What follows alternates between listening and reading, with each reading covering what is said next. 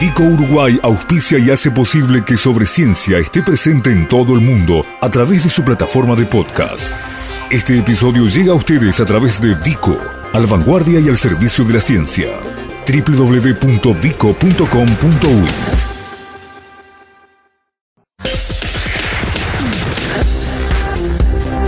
Sobre Ciencia.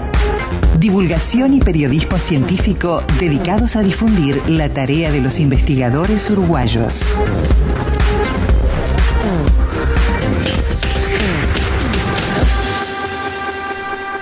¿Cuántas cosas hemos escuchado decir en estas últimas jornadas en nombre de las estadísticas, las curvas, desde esa imagen muy gráfica que sirvió para ilustrar cuál era la tarea de todos a lo largo de esta epidemia, que era la de achatar la curva, ¿no? O como dijo un poquito más eh, pictóricamente el secretario de la presidencia, amesetar la curva, ¿no? ¿Se acuerdan que lo dijo hace, unos 10 días? Lo cierto es que todo esto tiene un origen estadístico, esa curva es una curva de un gráfico y en definitiva lo que hablaba, mm, lo que muestra esa curva hipotética es lo que no nos tiene que pasar, lo que no nos tiene que suceder y lo que mm, ha sido el escenario más complicado en los países en los que la epidemia de SARS-CoV-2, del nuevo coronavirus, ha traído más problemas. Una curva muy alta de casos en poco tiempo, o sea, una cantidad muy alta de casos en poco tiempo, lo cual termina dibujando una curva pronunciada en esos dos ejes, justamente de casos y tiempo, complicando la atención sanitaria. Ahora bien, eh, nos familiarizamos con ese gráfico, con esa idea, incluso hasta hemos visto algunas animaciones en los medios masivos, ¿no? de, gente tirando de la piola para, para que la, la curva se baje. Pero lo cierto es que ¿Qué nos pueden decir y qué no las estadísticas? ¿Se puede, en base a una proyección que ya tiene unos 40 días de, muestreos, de mediciones y de información, eh, decir qué va a pasar con la epidemia, cómo van a ser las próximas semanas? ¿Se puede pensar en que con esos datos eh, se puede modular la conducta de la ciudadanía? Bueno, nos metemos en eso. Sobre ciencia. Información científica segura y veraz sobre la epidemia de la enfermedad COVID-19 y la tarea de los científicos uruguayos. El doctor Marcelo Fiori está en línea, es docente del Instituto de Matemáticas y Estadísticas de Facultad de Ingeniería y autor de una cantidad enorme de trabajos de divulgación, lo cual nos da una gran mano en esta jornada. Marcelo, ¿cómo estás? Buen día. ¿Qué tal? Buen día, muy bien, muchas gracias. Gracias a vos por estos minutos. Eh, ¿Qué le podemos preguntar y qué no le podemos preguntar a las estadísticas ante un cuadro de, pandemia o de epidemia de carácter nacional como el que tenemos ahora? Bueno, es una, una pregunta muy muy importante, o sea, la pregunta es lo, más importante, digamos, saber cuáles son las limitaciones que, que tenemos, porque, claro, tenemos datos de todo el mundo, tenemos datos de Uruguay de todos los días, y uno está, se ve muy tentado en, decir, bueno, ¿y ahora qué, qué va a pasar? ¿Qué va a pasar mañana? ¿Qué va a pasar la semana que viene? Y la realidad es que es algo muy, muy difícil de predecir. Y, y bueno, y ahí entran sobre todo los especialistas. Y en este caso, los epidemiólogos, que, que, son los que saben de cómo se, cómo se desarrollan estas enfermedades contagiosas. Entonces, bueno, uno, uno puede, hay algunos modelos de, epidemiología que, básicamente, o un, par de familias, digamos, que eh, dice, bueno, si la, si la epidemia se propaga así, entonces, bueno, la, la, forma de la curva debería ser más o menos esta. Y, y esos son, son conceptos muy generales y que, y que nos permiten tener una idea de, de cómo, cómo pueden pasar estas cosas. Pero eso no nos permite hacer predicciones. Y eso es algo que es, que, es muy importante. Está bien. Ahora, eh, si no se pueden hacer predicciones, eh, ¿para qué sirve ilustrar lo que pasó?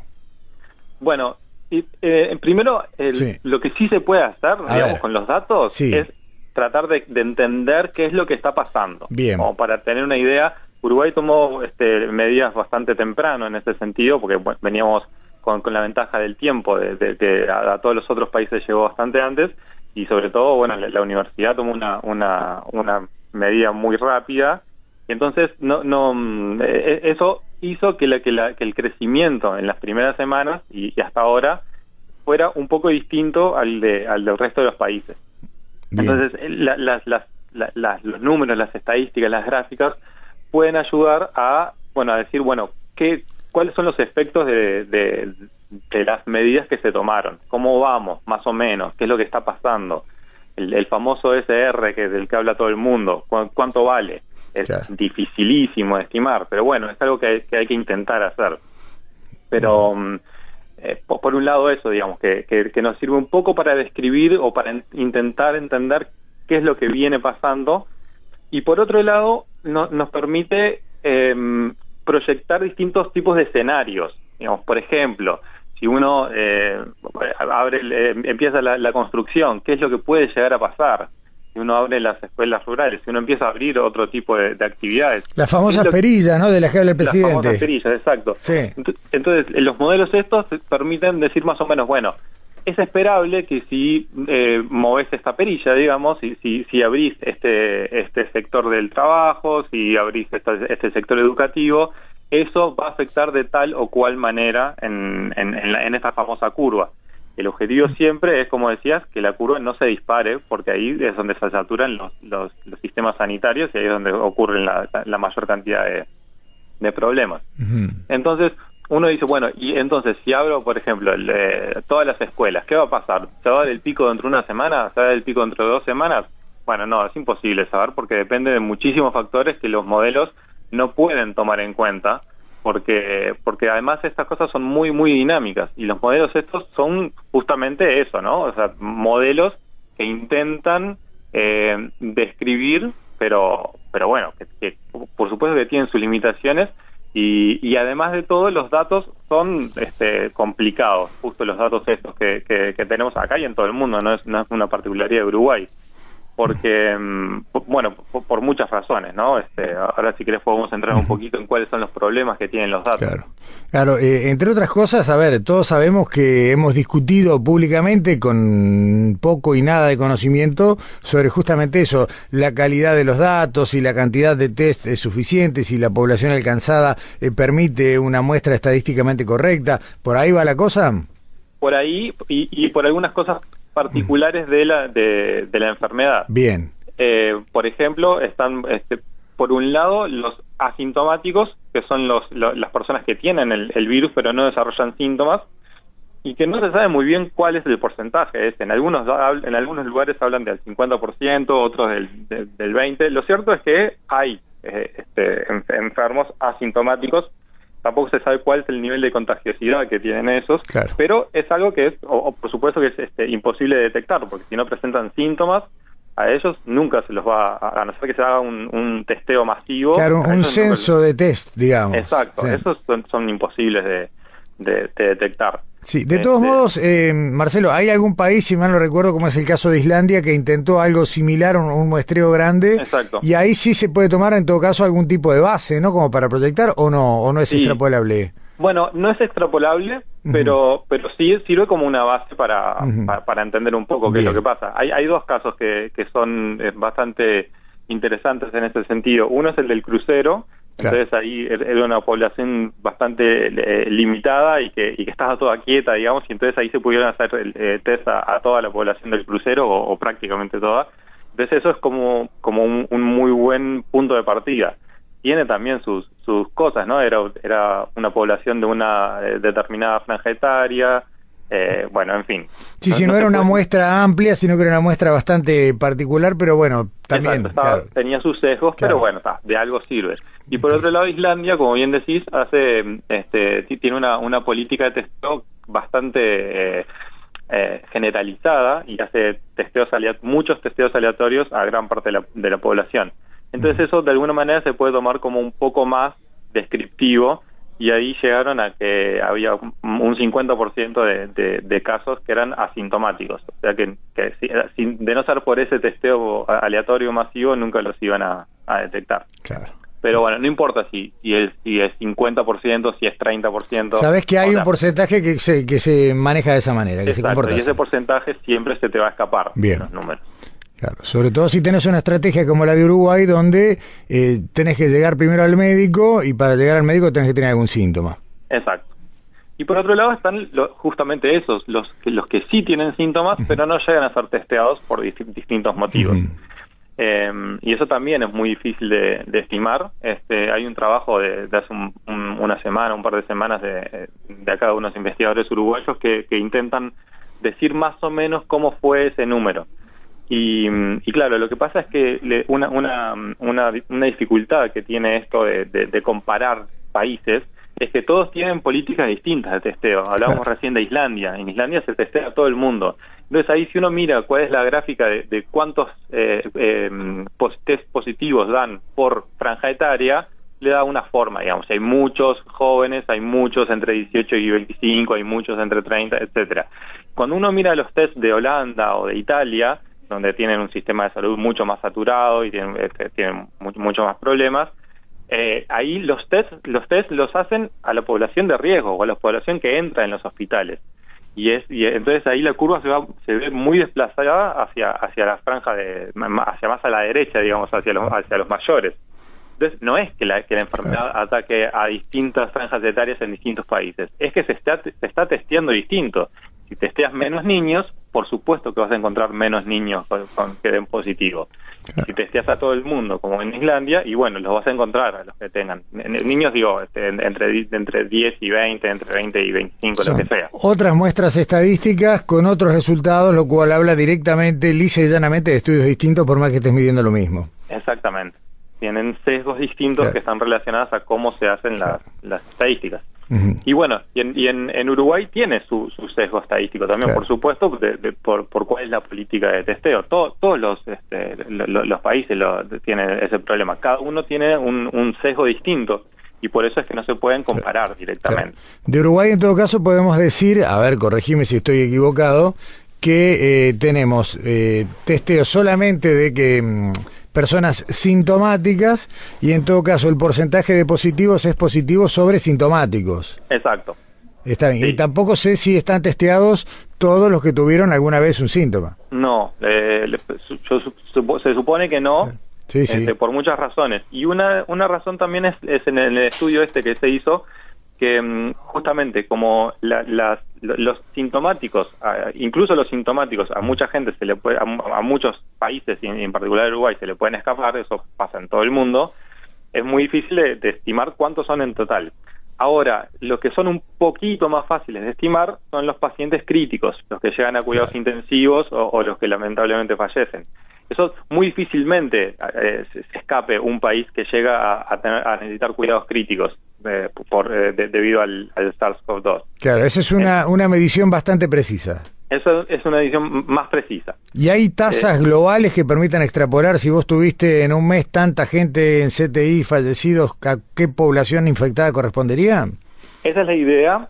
Eh, tiene sus sus sus, este, sus limitantes, pero sí, esa es la idea. Básicamente... ¿Es la más precisa?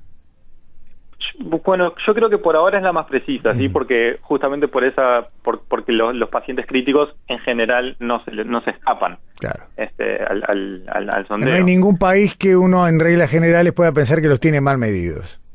Quizás. En reglas generales, no, en reglas generales, no, en reglas generales no, Quizás sí. cuando los sistemas sanitarios se saturan y entonces ahí ya no llegan. pero pero sí, entonces con, teniendo ese porcentaje, que puede variar del, del 1,5% a lo que sea, eh, uno puede tener la idea, bueno, si, si tuve tantos pacientes en estados críticos, eso quiere decir que debería haber tenido más o menos esta cantidad de pacientes totales sintomáticos. El problema de eso también es el, es el tiempo. Eso te iba a decir, claro. En, la, en la información que tenemos en Uruguay uno va viendo, bueno, hoy hay X cantidad de pacientes en CTI, pero no sabes generalmente si son los mismos, las mismas personas que estaban hace una semana o si son 10 más 10. Bien, eso es otra otra otra cosa. Si, si se recuperó uno y entró uno nuevo y, y entonces en los números totales eso no lo ves. Pero también que los pacientes críticos que ves ahora son los que eh, fueron sintomáticos hace una semana o dos semanas por, por, cómo se desarrolla la enfermedad. Entonces, el, factor tiempo es muy importante acá también. O sea, todos los, las, todas las estadísticas, los datos que podemos estar viendo ahora mm. son una foto de lo que eh, de cómo estaba hace mm. dos semanas. Marcelo, Eh, volviendo a la pregunta de inicio, ¿no? Y, de alguna manera buscando ya los, tramos finales de esta charla, eh, a esto de qué le podemos preguntar y qué no a las estadísticas, y en base a esto último que explicabas, ¿podemos especular, eh, digamos, con, con los márgenes de error correspondientes cuánta gente ha cursado o está cursando el coronavirus realmente con y sin análisis en Uruguay? Bueno, yo no me animo a, decirlo eh, así tan tan este digamos, tan afirmativamente, pero el estudio este que, que, hizo un, este un, un, conjunto de, científicos, de, matemáticos y, otra gente, da que nos nos eh, no nos está pasando que tenemos, digamos, 10 veces más de los que tenemos. O sea, hay más, hay algunos más pacientes que, que están cursando la enfermedad y que no los estamos detectando, pero está dentro de los rangos esperables de, de bueno, quizás sea eh, una vez y media más la, gente que hay. O sea, los portadores no, detectados no muestran, digamos, previsiblemente en base a los modelos estadísticos, no mostrarían que se nos está, nos está escapando una parte importante de, la población infectada. Claro, no, no, es que tenemos 400 y son 4.000, sino que tenemos 400 y capaz que son del orden de 600, lo que sea, ¿no? O sea, e-, ese es el rango, digamos, de, De, error. Y te, y te despido con la pregunta del millón, que seguramente tenga más interrogantes que certezas, pero hay que plantearla. Eh, hay que prepararse para un mayo complicado. las gráficas, las estadísticas, la, previsión que se puede hacer, eh, ¿dan alguna pista en este sentido o simplemente llaman a mantener la precaución? No, o sea, obviamente eso va más para un, un especialista. Sí, un epidemiólogo obviamente va a tener otros elementos, claro que sí. sí. Yo lo que sí puedo decir es que eh, es lo que lo que es muy difícil es eh, entender como, para, nosotros, digamos, para, para, y sobre todo para los que no estamos o los que no están acostumbrados, digamos, a trabajar con, con crecimientos exponenciales, que no es todavía no, estamos viendo esa parte, digamos, todavía, y, esperamos que, que, sigamos a ese ritmo, pero es muy difícil de entender que si la, que si la cantidad de enfermos se duplica cada dos, tres días, eso muy rápidamente se nos va de las manos es un fenómeno que es, difícil de, captar. Que uno multiplica por dos y bueno, y, ya en nada llega a, bastantes miles. Eso sí se demuestra claramente, Marcelo, que hay que seguir teniendo mucho cuidado. Exacto, y entonces es muy fácil de, subestimar este fenómeno. Entonces uno dice, bueno, estamos, vamos más o menos bien. Y cuando uno se, descansa un poco, digamos, y, la gente empieza a, tener menos cuidados, ahí, de, si, pasa eso, dentro de dos semanas sí vamos a ver un crecimiento este, bastante más pronunciado, porque recordemos que las acciones que tomamos ahora, los efectos los vemos recién dentro de dos semanas. Exactamente. Eh, Marcelo Fiori, eh, te dejo por acá por una cuestión de tiempo, tengo unas cuantas preguntas. Recomiendo a la gente, eh, buscando con tu nombre en YouTube, está el último video que subiste que es sumamente claro sobre esto mismo. Y bueno, probablemente volvamos a conversar más adelante. Por supuesto. Nuestras vías de contacto. Correo electrónico info arroba sobre Facebook sobre ciencia Twitter arroba sobre ciencia.